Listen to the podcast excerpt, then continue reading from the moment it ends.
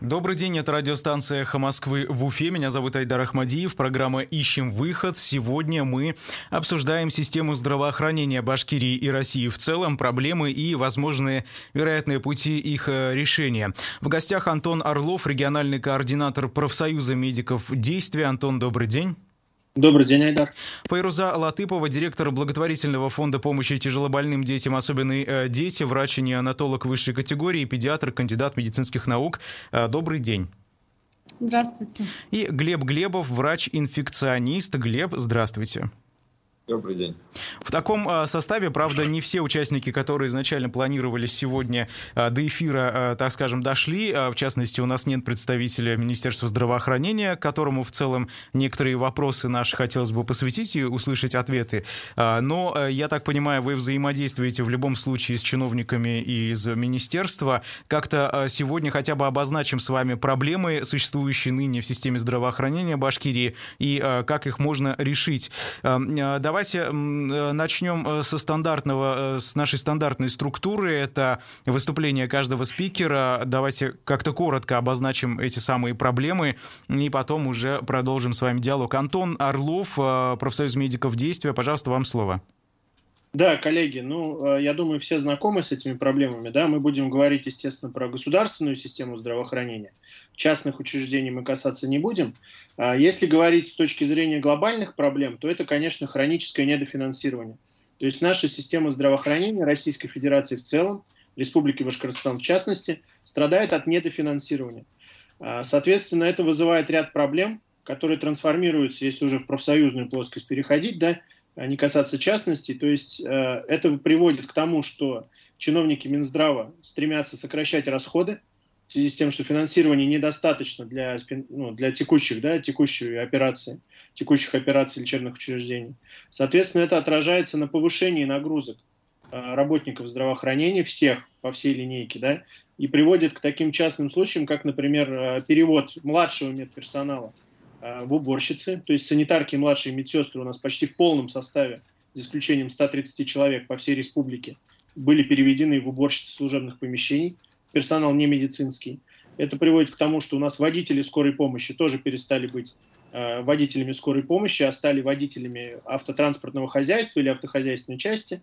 Э, и также это приводит к тому, что э, врачи, в том числе, да, все медработники э, получают низкие заработные платы, что вынуждает их уезжать из Республики Башкортостан прям натурально на заработки в другие регионы, в центральные регионы, естественно, Москву и Петербург, где бюджеты здравоохранения несравнимы э, с башкирским. Соответственно, оставшиеся да, на местах, кто по тем или иным причинам не может уехать, э, работают за, ну, натурально за себя и за того парня, э, повышенные нагрузки испытывают. В частности, это вот первичное у нас звено, да, прозвучала вот эта проблема на примере Иглинской центральной районной больницы. Э, соответственно, такая же примерно картина в других поликлиниках, в том числе и в уфимских. Э, поэтому работники здравоохранения с учетом пандемии, вот этого хлынувшего потока да, пациентов, э, как бы опасности самим быть зараженными, ну, реально на, на фронте находятся, то есть испытывают невероятные нагрузки и испытывают, ну, уже физическое и моральное выгорание вот за эти два года. Поэтому ну, вот в таком ключе проблемы, конечно, ну, нужно решать, и их нужно решать повышением финансирования, резким э, повышением финансирования всей системы здравоохранения – примерно до 11% ВВП. Да, эксперты приводят э, цифры. Соответственно, как в развитых странах, как в странах Европы, и в том числе новых странах Европы, то есть бывших да, соцблоковских странах. Поэтому здесь, в принципе, рецепт только один. То есть это, если есть э, желание у чиновников, да, у власти систему здравоохранения сохранить и, в принципе, заботиться о здоровье граждан страны, то нужно резко повышать финансирование системы здравоохранения в целом. Спасибо большое, Антон Орлов, региональный координатор профсоюза медиков действия. А, передаю слово э, Файрузе Латыповой. А, пожалуйста, врач-неонатолог высшей категории, член Совета по правам человека при главе Башкирии. Файруза Мунаваровна, вам слово. Да, добрый день еще раз. Ну, у меня вот таких данных, что там недофинансирование и низкие зарплаты ос- особо вот не поступало, да, там были проблемы в начале, там что с ковидными выплатами были проблемы, но сейчас, по-моему, это все решилось, и, в общем-то, все ну, зарабатывают, особенно те, кто в ковид-госпиталях работают. А те сотрудники, специалисты, которые ну, в обычных больницах, там по-моему, есть проблемы с финансированием, потому что ну, план-то не выполняется же, у нас же э, этот, э, ну, мало же пациентов, да.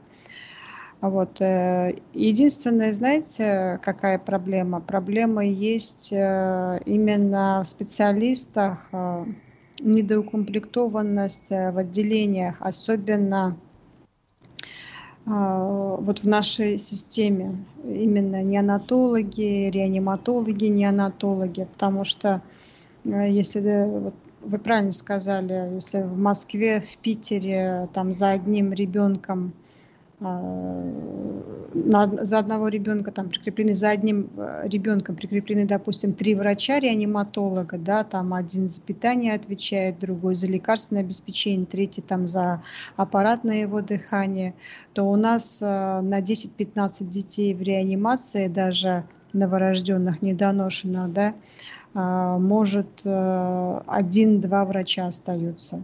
Притом этот же врач еще может идти на, на роды, и на консультации. Его, если вызовут ВПН, он туда еще побежит. А, конечно, врачей, именно вот специалистов э, узких э, не хватает. Это при том касается не только в реанимации там, недоношенных новорожденных, но а, и в других областях, потому что я знаю, что на участках педиатрических, да, допустим, на 45 участках, по-моему, работает 13, э, что ли, врачей всего работает. Ну, в общем, а, кадровое обеспечение очень низкое. И самое интересное, вот то, что вы говорите, да, деньги-то где? Деньги-то деньги-то же выделяются на все эти кадры же они выделяются, а ну, люди вынуждены работать за себя и за того парня, как вы говорите, на двух-трех ставках, но, скорее всего, они получают не как за три ставки, да, а получают там полторы, да, больше, чем полторы же вроде как не оплачивают, правда? Ну, больше, чем две нельзя работать по трудовому законодательству, конечно, да. Ну, ну, наверное, да. Поэтому, ну, наверное, можно там интенсивность как-то оплачивать. Ну, я не знаю. В общем, сейчас э, проблема есть, э, именно проблема в кадрах. Вот. Проблема очень большая в кадрах. Ну, не знаю, вот сейчас придет молодежь, которая закончила э, медуниверситет, да, не только наши, остальные тоже придут ординаторы, а, придут э, молодые доктора, да, которые ну, на участке они должны прийти. Ну, посмотрим, вот сейчас, может, в сентябре что-то поменяется. Но они тоже не больно-то хотят э, работать ну, с такой нагрузкой. Они же не привыкли к, так, к такой нагрузке. И к, так, к, к таким зарплатам хотят все равно побольше зарплату. Но на участке как-то еще как-то поддерживают, еще платят какую-то зарплату. Спасибо большое, Файруза Латыпова, член СПЧ при главе Башкирии. Передаю слово Глебу Глебову, врачу-инфекционисту и блогеру. Глеб, если вы так позволяете себя называть, потому что вы очень много общаетесь со своей довольно большой аудиторией и какое-то время работали в Зубовском э, ковид-госпитале. Пожалуйста, Глеб, ваше мнение. Ну, во-первых, как врач-хирург изначально. А первое – это замалчивание проблем. Второе – это установка планов. Больницы превратили в различные заводы то нужно выполнить план. Еще до пандемии во всех больницах практиковала такая вещь, как сквозняки. Когда специально проводят историю болезни тех людей, мертвых душ, которые нет. Берут паспорта у студентов, у каких-то своих знакомых, из каких-то баз, заводят левые истории болезни, чтобы выполнить этот план, который диктует главный врач. И говорит всем врачам, ставит на заведующего отделения, говорит, план не выполните, зарплаты не будет, интенсивности не видать. И вот это все это уже погрязло и очень давно. Ни для кого это не секрет, просто все боятся об этом сказать. Плюс коды КСГ, которые все мутят э, специально там операции либо так, называют ее по-другому, ставят какие-то дополнительные диагнозы, чтобы выбить дополнительное финансирование. Давайте об этом подробнее, просто не совсем понятно, что это за коды. Есть КСГ, МКБ-10 – международная классификация болезней, и каждая болезнь оплачивается по определенной стоимости, исходя из проведенных услуг. Специально рисуют дополнительные диагнозы людям, у которых нет либо э, ставят коды э, тех операций или манипуляций, которых по факту не было, специально более дорогостоящие, грубо говоря, э, какие-то манипуляции. То есть это происходит сплошь и рядом. И каждый заведующий давит на своего врача, говоря, что нужно выполнить план, план, план. Не как ты вылечил, а сколько дней. То есть человек должен минимум пролежать три дня, чтобы его оплатили. То есть если кто-то выписался, это уже минус идет. И определенное количество людей, э, чтобы койки постоянно были заняты это все постоянно делается в совокупности с работниками поликлиники. Как бы это, ну, никто из коллег, я думаю, если не скажет, что я обманываю. Второй момент – это оптимизация. И по поводу нехватки кадров – это большая сказка. Но это мое личное мнение. Кадров очень много. Очень много людей, студентов, а, молодых ребят с районов, которые хотят поступить, но на бюджет они вряд ли когда поступят, потому что в наш медицинский университет на бюджет поступить без денег практически невозможно. Это тоже ни для кого не секрет, и не нужно это скрывать. То есть, если мы хотим наладить систему здравоохранения, мы должны ее еще с этапов учебы, чтобы в медуниверситете поступали те люди, которые действительно хотят стать врачами. А через 10 лет 50% выпускников нашего медуниверситета, они уже не являются врачами. Это, это тоже ни для кого не тайна. Второе – это коррупция. Как они научились входить в четвертый федеральный закон. Высшее должностное лицо напрямую, грубо говоря, а, общается не с поставщиком, а с производителем и говорят производителю, с кем работать. То есть, э, грубо говоря, например, если эта компания образно, я никого не обвиняю сейчас, просто как гипотетически, компания, например, там Siemens выпускает УЗИ поставщиком, и им позвонили и сказали, ты работаешь только с этим поставщиком. Остальные дадут ценник ниже, но они не выполнят свой контракт, потому что они не получат это оборудование, соответственно, в следующих торгах они участвовать не будут. То есть, помимо увеличения финансирования нужно сначала победить эту коррупцию. Просто это никому не выгодно, и это никому не нужно. Это постоянно замалчивается. Угу. Спасибо большое. Вы знаете, вот я бы хотел э, поговорить, потом мы э, в частности это обсудим, да. Я бы хотел дать э, слово Антону Орлову касаемо того, что сказал Глеб о, значит, том, что мифом является дефицит медицинских кадров. А действительно ли много желающих работать э, в системе здравоохранения, и просто их никто туда не пускает?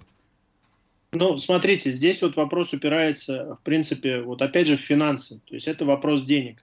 Действительно, есть открытые вакансии, то есть сайты всех центральных больниц, сайты э, республиканской станции скорой помощи, да, э, как бы усеяны вакансиями, но людей по, по устройству действительно есть такие случаи, не принимают на работу. Опять же, с чем это связано? Связано это с уже имеющейся, например, наличием да, высокой кредиторской задолженности учреждений. Вот этот момент тоже очень важен, потому что у большинства сейчас районных больниц кредиторская задолженность имеет космические какие-то масштабы уже. Вот на примере Ишимбайской ЦРБ, например, да, вот мы конкретные цифры знаем, в июле прошлого года задолженность составляла кредиторская больница 48 миллионов рублей – Сегодня, год прошел, то есть от, от июля к июлю, задолженность выросла до 88. То есть для районной больницы, да, вот в условиях ОМС, в условиях того, что больница вынуждена зарабатывать деньги, да, вот ее заставляют зарабатывать деньги. А государственное учреждение здравоохранения вообще в принципе не должно зарабатывать деньги. Это социальное учреждение. Оно должно деньги тратить, оказывать медицинскую помощь. Учреждения образования должны оказывать, да, учить детей да, или э, студентов, медицинские учреждения должны оказывать медицинскую помощь, они не должны зарабатывать деньги. В связи с этим перед главными врачами встает, естественно, дилемма. То есть им приходится вот на этом лезвии ножа балансировать постоянно, что не увеличивать кредиторскую задолженность, и они пытаются это делать в том числе и не набирая новые кадры, потому что новые кадры – это дополнительные зарплаты, естественно, да? А мы понимаем, что 70% примерно расходов государственных учреждений – это фонд оплаты труда, это чисто фонд. Соответственно, то есть вынуждены, да, оставшиеся вот эти кадры, без учета набора, да, новых кадров, уволившиеся, то есть люди увольняются из-за низких зарплат, те, кто остался, они вынуждены одновременно и выполнять э, нагрузку тех, кто ушел, и тех, кто не придет никогда уже. То есть потому что денег действительно нет в больницах.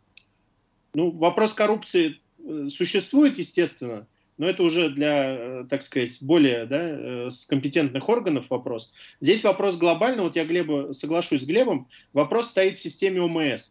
Вот эта система обязательного медицинского страхования в тот момент, когда в 2003 году да, или в 2004 был принят этот закон, то есть Российская Федерация, система здравоохранения Российской Федерации перешла от всеобщей бесплатной вот к этой страховой, и медицинские учреждения оказались вынуждены зарабатывать деньги, вот в этот момент уже начались проблемы в принципе.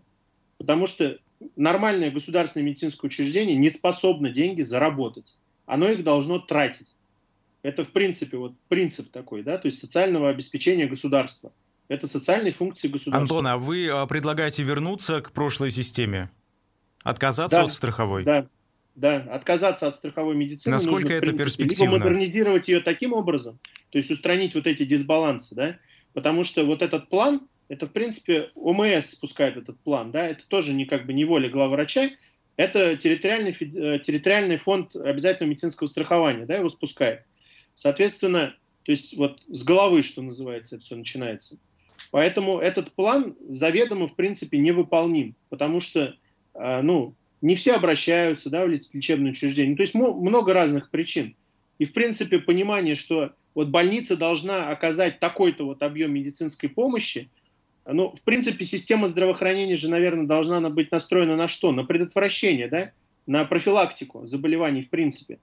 То есть зачем их лечить, если можно, можно сделать так, что их вообще не будет, этих заболеваний. А у нас получается, что нужно, чтобы люди болели чтобы больница заработала деньги, обязательно необходимо, чтобы люди болели. Но желательно сделать так, чтобы люди не болели, в принципе, да? То есть вот, вот этот вот уже, э, это принципиальное вот противоречие, и оно будет устранено только при переходе к всеобщей бесплатной системе здравоохранения, если мы говорим глобально принципе. Вот давайте отметим сейчас здесь э, очень много и от слушателей, и от окружающих меня людей я слышу такой тезис, что э, вот в России же медицина бесплатная, а за рубежом, вот посмотрите, там э, у нас любят сравнивать ситуацию, например, с Соединенными Штатами, там, посмотрите, она совершенно не бесплатная, да, она очень дорогая. Тут нужно, мне кажется, поставить точку и над «и», и все-таки прояснить, что у нас не бесплатная медицина. Нет, конечно, у нас не бесплатная Нет. медицина. Каждый работник отчисляет со своей зарплаты, то есть каждый работодатель за каждого работника отчисляет фонды э, медицинского страхования деньги. Соответственно, с, каждой, с каждого работника эти деньги взыскиваются в общий котел, да, условно, фонда медицинского страхования. А, поэтому он, она у нас не бесплатная, она у нас страховая модель. Просто люди привыкли, что если ты из кармана ничего не платишь, то это бесплатно, но ты уже за это заплатил. С каждой зарплаты вы, мы за это все платим, собственно говоря. А, Файруза Манаваровна, как вы смотрите на предложение отказаться от страховой медицины? Действительно ли вы считаете аргументы, аргументы Антона Орлова обусловленными, аргументированными, э, имеющими место быть, я имею в виду?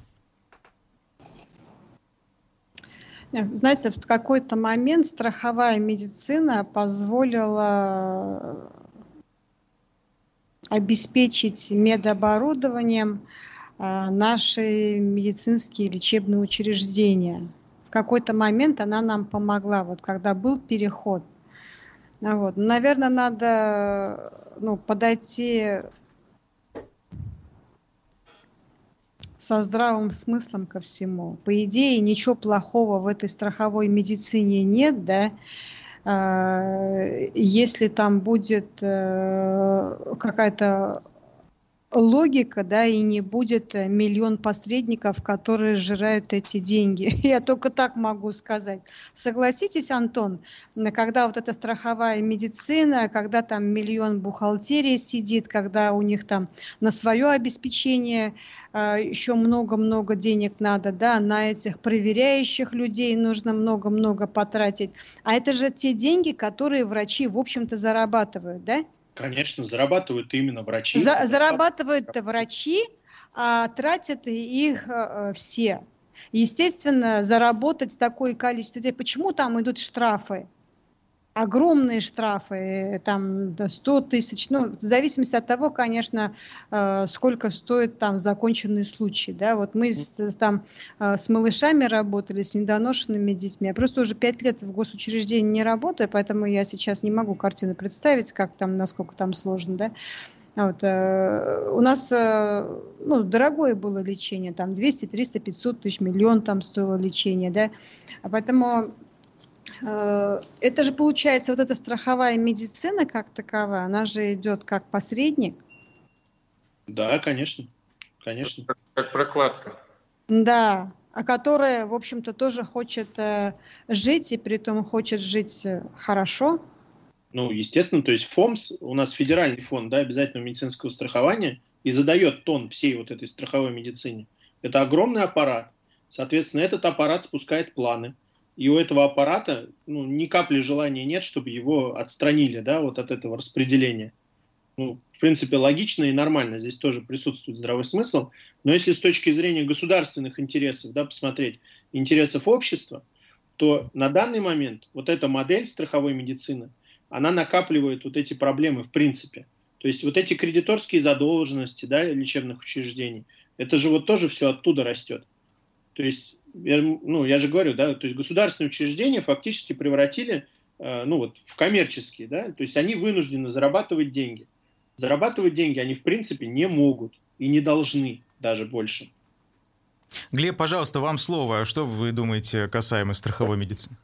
Абсолютно верно. Грубо говоря, это просто прокладка между бюджетом и больницей, которая начала диктовать свой момент какие-то свои условия. И никакая сельская больница или какая-то сельская амбулатория, которая отдельно никогда не сможет теперь закупить новое оборудование, потому что фактически они автоматом каждый месяц выходят в минус.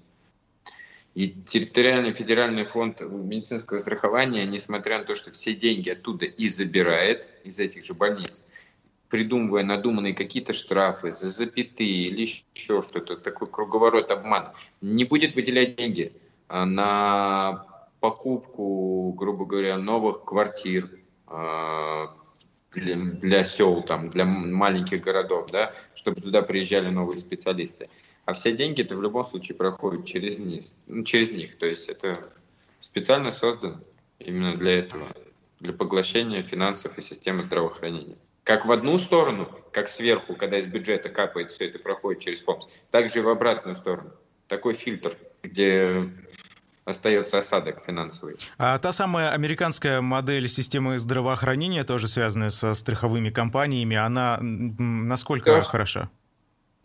Что касается, грубо говоря, когда вот в последнее время так вот задавал вопросы, там, там, касается там, американской, там, израильской системы здравоохранения, не нужно на это ориентироваться, потому что, ну, вообще, в принципе, не У нужно, нас свой потому путь. что у нас это а у нас свой путь, это так и есть. У нас отношения у людей другого. Слава богу, в голову приш... уже людям наконец-то приходит, когда что-то плохо, им начинают говорить, а вот в Америке же еще хуже. И люди такие сидят в деревне, там, в каком-нибудь Зилаировском районе, и говорят, ну у нас-то все еще хорошо, вон, Вась, посмотри там, как там все плохо. Нет, но этот развод уже, мне кажется, пора заканчивать. Хорошо. А, вы знаете, мы сейчас прервемся буквально на несколько минут на выпуск новостей. Я напомню, вы слушаете и смотрите, если кто э, э, на Ютубе делает программу «Ищем выход». Сегодня мы обсуждаем систему здравоохранения России и Башкирии, проблемы и пути решения. Вернемся через несколько минут. Продолжаем эфир программы «Ищем выход» на «Эхе Москвы» в Уфе. Меня зовут Айдар Ахмадиев. Я напомню, сегодня мы обсуждаем систему здравоохранения Башкирии и России в целом, проблемы и пути решения. В гостях э, представители профсоюза медиков действия, э, врач-инфекционист Глеб Глебов, Антон Орлов и Рузала Атыпова, член СПЧ при главе Башкирии. Э, вы знаете, вот я бы хотел сейчас затронуть вот какую тему. Дело в том, что Ради Хабиров встречался с Владимиром Путиным недавно совсем. И вот что он там сказал про пандемию коронавируса. Он говорит, что пандемия помогла укрепить башкирскую медицину. Вот так. Ну и в целом, значит, ситуация, по его мнению, довольно неплохая э, и улучшается и так далее. Например, наблюдается снижение смертности, в том числе от разных других болезней, не только от последствий заражения коронавирусом. Э, Глеб, вы работали с коронавирусом долгое время, э, были в этом очаге практически, ковид-госпиталь в Зубово. Действительно ли такой кризис в медицине позволил нам улучшить состояние системы здравоохранения? Ну, смотрите, я всех, наверное, критиковать не могу. а, в чем, в чем, кому какой кризис там улучшил? В ковидном госпитале Зубова, например, есть нехватка лекарств и антипрепаратов. Из многих больниц э, убрали высококвалифицированных специалистов, которые пошли, грубо говоря, там работать в те же самые ковид-госпиталя да, во время пандемии. Эти больницы не укрепились. Во время пандемии все хронические заболевания у людей они обострились. Мало того, что не было диспансеризации, так второй момент, что еще люди психологически боятся сейчас идти в лечебное учреждение, потому что они боятся заразиться. Вся эта политика, связанная с ковидом, сейчас направлена только на то, чтобы создать страх у людей и чтобы они быстрее бежали прививаться.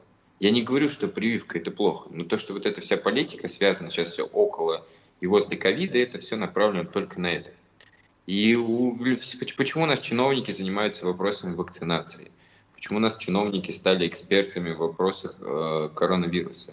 И я что-то забыл тот момент, когда у Ради Фаритовича у нас появилось медицинское образование, чтобы он размышлял о вопросах здравоохранения. Ну, э, посмотрите, у нас есть э, тот, тот же Максим Забелин, министр здравоохранения и я, оперативный я, штаб. Я, который... я говорил уже неоднократно, все, что говорит Максим Васильевич, я не верю ни одному слову. А почему, Глеб? Ну, потому что этот человек уже утонул в своей лжи.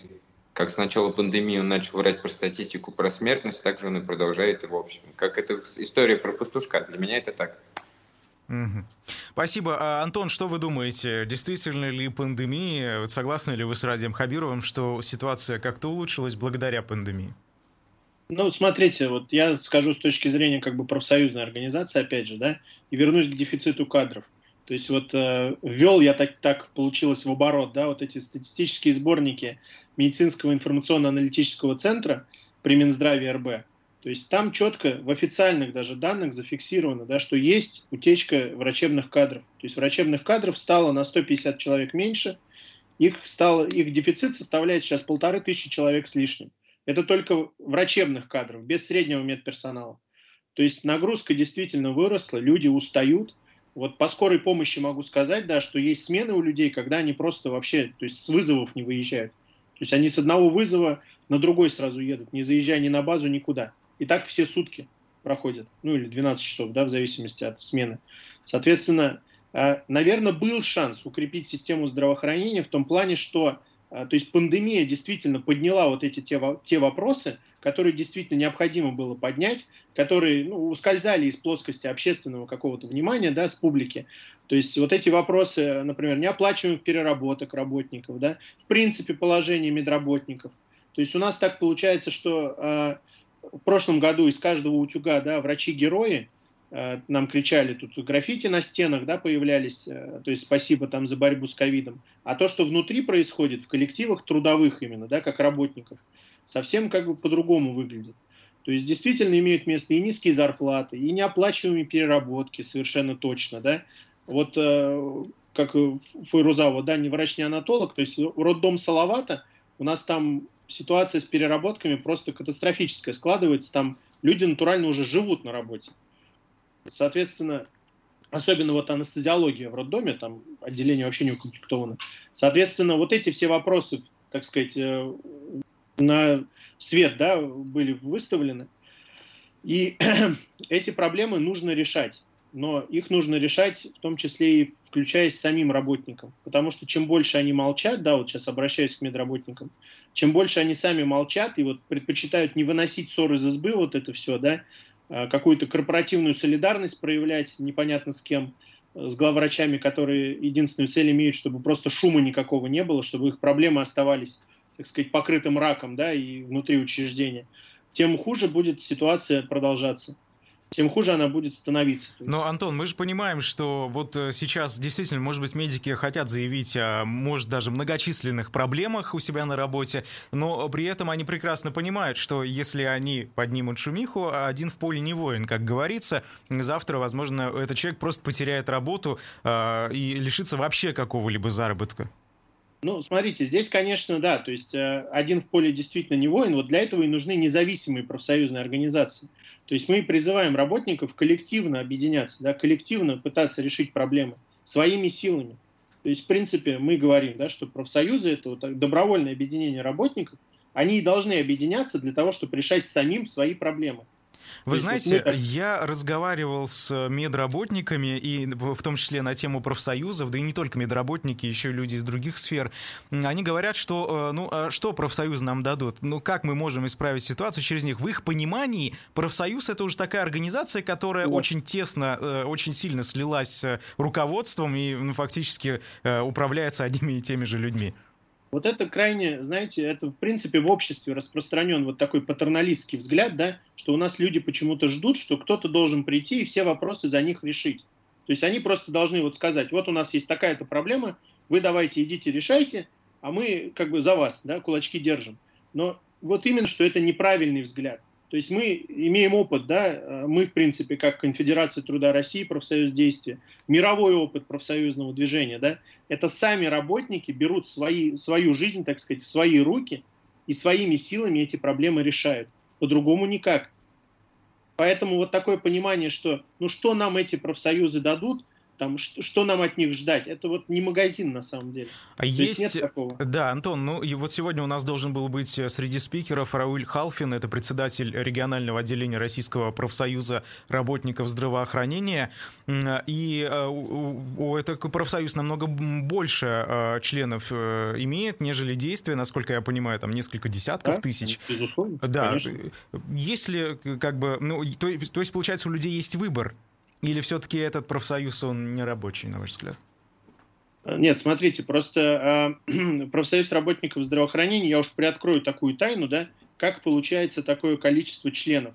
То есть люди при устройстве на работу, медработники, да, вот Файруза, наверное, не даст соврать, то есть когда она, ну и Глеб, наверное, тоже. То есть когда yeah. медработник устраивается на работу, ему в, в республике Башкортостан, в частности, да, мы сейчас говорим, ему сразу дают э, заявление на вступление в профсоюз работников здравоохранения.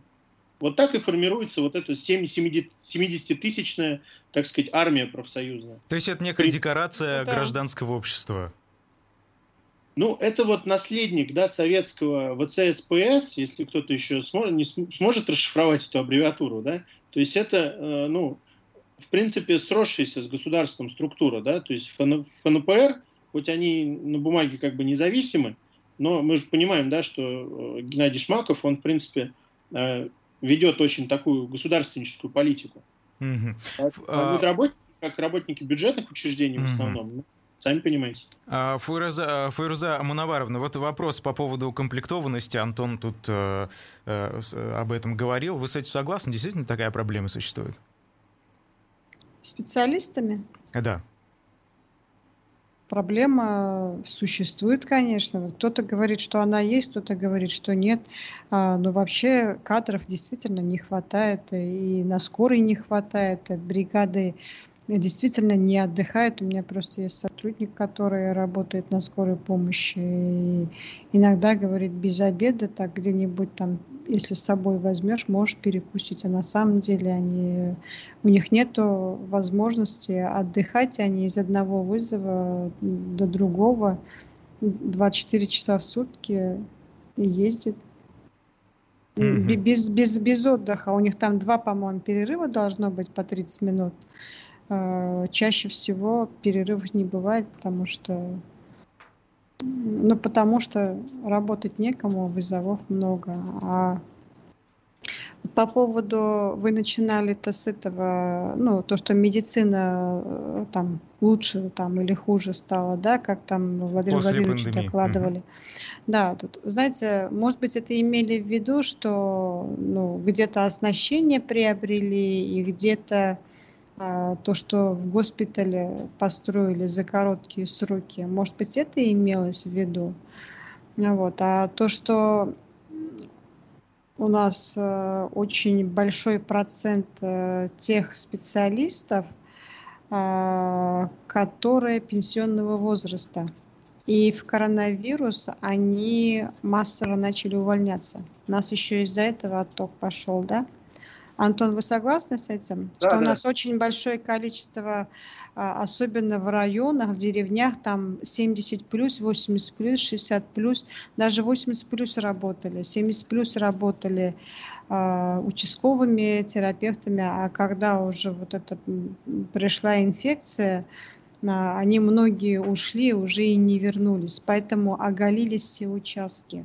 И специалисты тоже ушли, там узкие специалисты, допустим, гематологи были, да, а, кто-то там травматологом, ортопедом работал, ну вот эти вот э, А сейчас, возраст. вы знаете, вот сейчас э, я, я опять же э, обращусь к своему опыту диалогов с, с работниками системы здравоохранения, они мне говорят, что сейчас их заставляют вакцинироваться, при этом, если они это не сделают, они э, будут э, отстранены от работы на определенное время. Вот это, э, эта принудительная вакцинация в системе здравоохранения, она вызвала ли отток кадров тоже? Антон, пожалуйста. Не, ну, из- из-за вакцины же не будешь из-за работы уходить.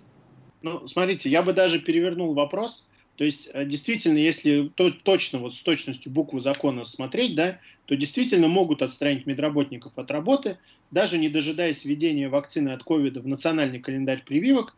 Такое по закону возможно. Но вопрос, если всех этих людей отстранить от работы, кто работать-то будет вообще? Угу. То есть это все равно какое-то значительное число э, медицинских работников, которые а, вот принудительно вакцинироваться не хотят, испытывают какие-то сомнения по поводу самой вакцины, да, мы сейчас не будем вот обсуждать правомерность там, ну вот есть у них такой взгляд, ну что поделать. То есть вот если их всех отстранить от работы разом, то кто работать-то останется в больницах? Какое мнение вообще у медработников э, в отношении этой вакцины? То есть мы э, получаем от слушателей тоже, вы знаете, такие аргументы, которые якобы клонят их э, к тому варианту, что вакцину делать не нужно, что вот мой врач лечащий сказал, что вакцина, значит, ее не стоит делать, потому что она ненадежная. Действительно такие настроения среди медиков? Вот я уже отмечал даже в эфире, по-моему, у вас это, да, что, к сожалению, имеет такое место, да, что именно медицинские работники превратились, вот, э, есть вот, да, такие стихийные антипрививочники, стихийно антипрививочные настроения среди медработников. Это тоже такой симптом, да, более широкого заболевания на самом деле. То есть, в принципе, у нас не доверяют, да, вот не каким-то научным исследованиям, а, то есть то, что в Ланцете, да, опубликовано по поводу этой вакцины, то, что вот Минздрав Аргентины там предоставил какую-то выборку да, по поводу именно вакцин. То есть, в принципе, у нас официальным данным э, есть недоверие по отношению к, вакциналь... к официальной информации, которую как бы государство выдает. Это да? недостаток И... образования или с чем это связано? Это даже не недостаток образования, это скорее вот такой анти... антиинтеллектуализм, установившийся в, в обществе. Да? То есть у нас сейчас есть такое вот отклонимся да, немножко от темы, что все мнения равноценны. Да? Вот это постмодернистское такое философское представление, что все мнения являются равноценными. без, без относительно того, они истинны или нет. Да? То есть это уже такой философский более дискурс, диспут. А, соответственно, у нас нет истины, у нас есть мнение, и они все равноценны. То есть получается так, что мнение антипрививочника равноценно мнению там, кандидата или доктора медицинских наук. Это неправильно. То есть есть истина, есть научные факты установленные, да? Вот им надо следовать. Но у нас, к сожалению, вот нау... официальной науке уже никто не доверяет, в том числе и медицинской. А, а, Глеб, вы наблюдали такие тенденции?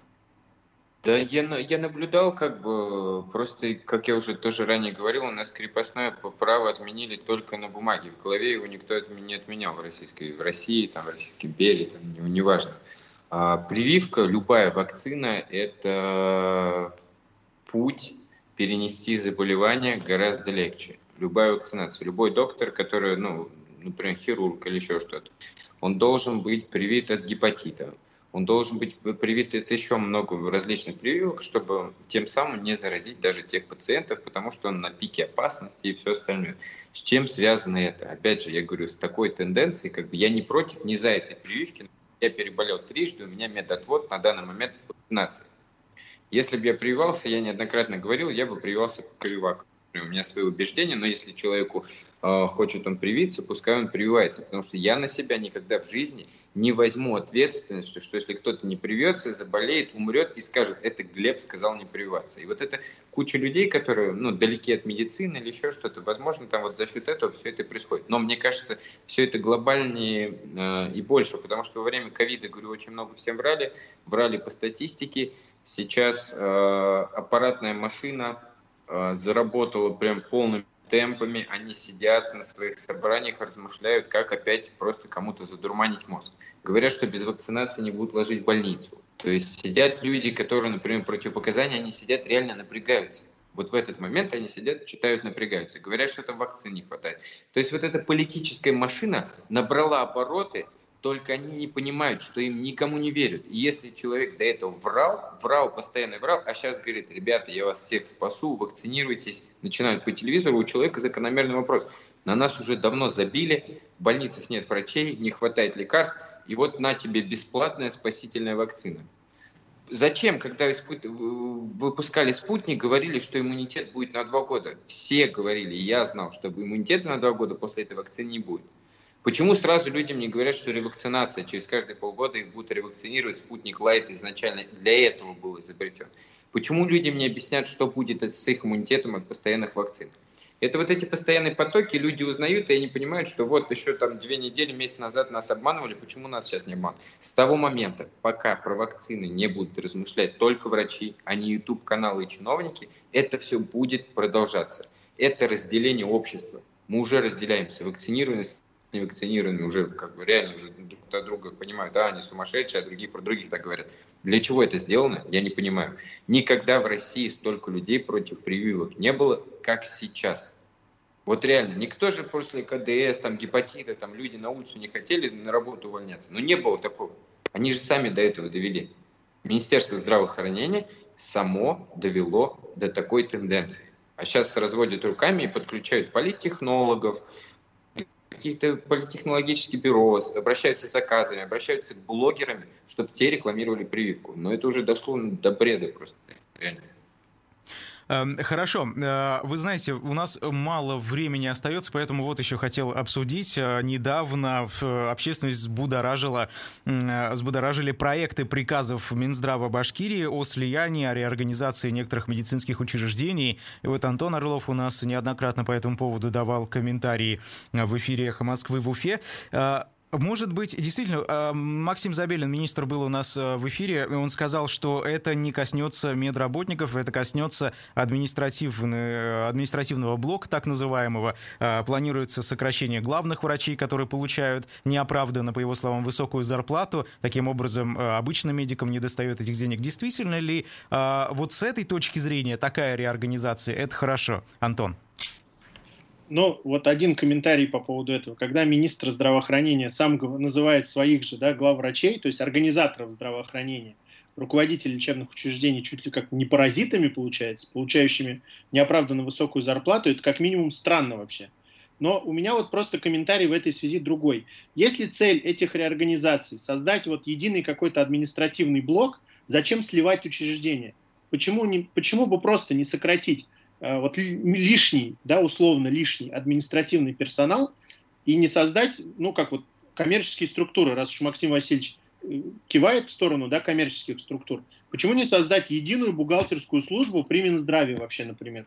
Выделить ее в какое-то казенное учреждение отдельное и всю бухгалтерию вести прямо в одном месте централизованно. Зачем для этого требуется сливать пять центральных районных больниц? Совершенно непонятно. И второй момент в этой же связи, э, в принципе, да, э, в принципе, так, и что я хотел, э, ну, администрировать, вот смотрите, даже хорошо, они сейчас сократят вот этот лишний административный персонал, 67 единиц, да, и все будет, весь административный, так сказать, административная работа будет вестись в Миссигу. Да, вот если мы сейчас северо-восток только берем. Соответственно, на этих людей ляжет в пять раз большая нагрузка. То есть на отдел кадров, на отдел охраны труда, да, на закупщиков, на бухгалтеров, на тех же самых. То есть это как? То есть люди будут обслуживать пять больниц натурально, останутся. То есть на них будет в пять, в пять раз большая нагрузка возложена. Ну, а как функционировать учреждения эти будут? Как эти работники смогут э, в течение своего рабочего дня одного обслуживать пять лечебных учреждений, то есть делать всю работу административную. А, хорошо. А, Файруза Мунаваровна, вот в связи с этим вопрос а, как к создателю Центра абилитации «Любимый малыш». Действительно, вот это реорганизация, на ваш взгляд, вообще как вы оцениваете такой способ реорганизации? Это больше в плюс или в минус? Ну, если сократят э, администраторов э, и сэкономят на этом деньги, я же не знаю, зачем они хотят это, это делать. Если сказали, что чтобы сократить расходы на администраторов, значит это правильно. Главное, чтобы не появилось там э, еще 10-15 замов, которые будут э, ту же зарплату опять получать. Просто я не могу сказать, э, хуже или лучше. Вообще человек, который управляет э, тремя людьми, да, он может э, управлять и 30 людьми. Там просто нужно уметь организовывать, и в каждом подразделении должен быть Э, свой руководитель. Это значит э, не руководитель, э, допустим, который получает большую зарплату, а вот свой ответственный человек. Вот на каждом участке, если определить ответственного человека, то управлять хоть тремя больницами, хоть 15 больницами, вообще, мне кажется, вообще не, это не проблема. Может быть, действительно Э, бухгалтерия одна на пять больниц. Это ничего сложного в этом нету, потому что сейчас э, это все же, э, не знаю, это же не на бумаге, как сейчас. Вот я когда пришла в РДКБ 90 97-98 году, да, у нас там было, э, был отдел кадров, там сидело два человека, да, начальник отдела кадров и э, еще одна женщина, там помощница сидела, и в бухгалтерии там 3-4 человека, по-моему, один кабинет был. Сейчас там целый этаж бухгалтерии, отдела кадров и всего остального. Но я не скажу, что там э, намного больше стало сотрудников там или еще чего-то, да. Просто, мне кажется, раздувание штата идет, финансисты, экономисты, бухгалтерия, там еще кто-то, еще кто-то. А, вот очень много идет э, вот этого побочного персонала, кроме э, медицинских специалистов, медсестер, которые непосредственно работают, зарабатывают деньги. Вот их количество нужно сокращать, потому что, э, ну, действительно, нажал на кнопку, зарплата вся ушла. Вот нажал на одну кнопку, и на 200, на 300 человек, на 500 человек зарплата ушла. Ты ее рассчитал, и одним нажатием кнопки уходит вся зарплата. Со счета списываются То все есть, твои я деньги. правильно понимаю, технологии развиваются, но людей почему-то становится больше. Именно э, тех... Э, обслуживающих, а не тех, кто за больными ухаживает, да, не тех, кто именно зарабатывает деньги, а административный Хорошо, я вынужден вас прервать, да, у нас э, меньше минуты осталось. Вот Глебу вопрос, если можно коротко ответить. Э, частная все-таки медицина. Э, человек, у которого есть деньги, наверняка ему лучше обратиться в частную клинику за помощью. Там все хорошо? Нет, ничего хорошего в частной медицине в последнее время нет, а, потому что большинство частных медицинских центров отказываются от системы УМС, от ДМС и все остальное. Больше всего частная медицина сейчас похожа на выкачивание денег из людей. Ну вот, если так по-честному, я как бы окунулся и сейчас анализирую действительно, и там же давление также на врачей, то есть они, как правило, имеют очень минимальный оклад, на который проживешь, они работают на проценты, им выгодно продать какие-то дополнительные услуги. Частная медицина – это выкачивание денег из людей.